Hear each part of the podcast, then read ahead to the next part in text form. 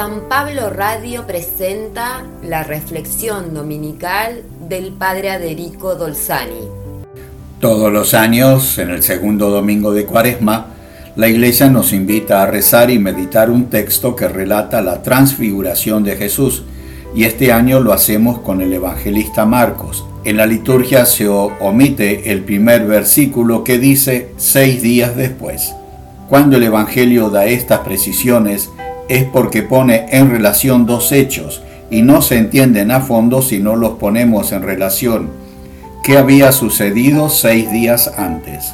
Jesús había preguntado a sus discípulos qué decía la gente de él y le respondieron que pensaban que era un gran profeta. Entonces Jesús les preguntó qué pensaban ellos y Simón Pedro respondió, iluminado por Dios, que Jesús era el Mesías, el Hijo de Dios. Jesús acepta su identidad, pero corrige la concepción de Pedro, que pensaba siempre en un Mesías terrenal, como un rey o emperador de todo el mundo.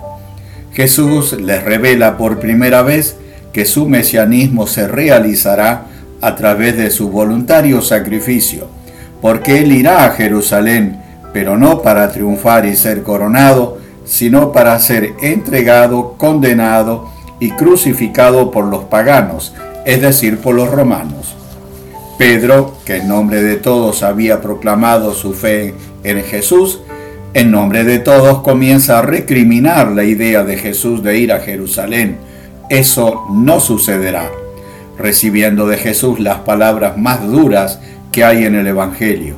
Satanás, es decir, traidor, uno que trabaja para el enemigo, es decir, para el mundo y sus criterios, y no para Dios. Este anuncio de Jesús debe haber calado muy hondo en el ánimo de sus discípulos y se deben haber sentido desorientados, porque las palabras de Jesús contradecían lo que se enseñaba en Israel y ellos esperaban y deseaban que sucediera muy pronto para ver y vivir el triunfo del Mesías.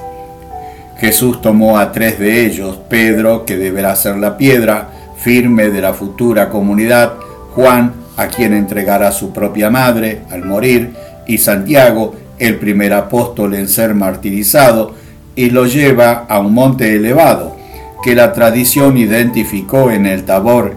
Llevar o subir un monte elevado es la imagen bíblica para indicar un momento de profunda oración y unión con Dios, porque para eso es necesario elevarse de lo cotidiano, de nuestros intereses, problemas y de nosotros mismos para entrar en sintonía con Dios.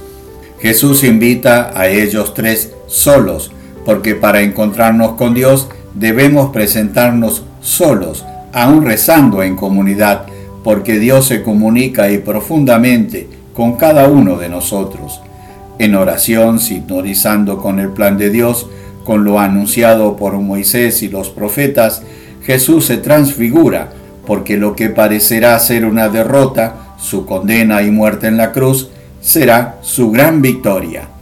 Eso cambia profundamente el humor de los apóstoles y es lo que manifiesta Pedro al exclamar, hagamos aquí tres tiendas, una para ti, otra para Moisés y otra para Elías. Pedro sabía muy bien que eran inútiles las tiendas para Elías y Moisés y para Jesús que no tenía demora fija. Quiso decir que este momento no termine nunca. Y escuchan la voz de Dios. Jesús, el Mesías, el condenado y crucificado, es su Hijo y hay que escucharlo, que significa vivir según sus enseñanzas, aceptando sus anuncios de condena, pasión y muerte, para triunfar en el corazón de todos los hombres, porque Jesús nos cambia sin someternos, sino salvándonos y haciéndonos felices. Si la liturgia nos hace rezar y orar y meditar la transfiguración de Jesús todos los años, es porque también nosotros debemos escuchar a Jesús, aceptar sus enseñanzas, vivir como Él, que no sometió a nadie, pero transformó toda la humanidad a través de su sacrificio y su servicio como el último de los siervos. Hoy Jesús nos llama hacer nosotros esta experiencia de nuestra propia transfiguración. Que Dios te bendiga en el día del Señor.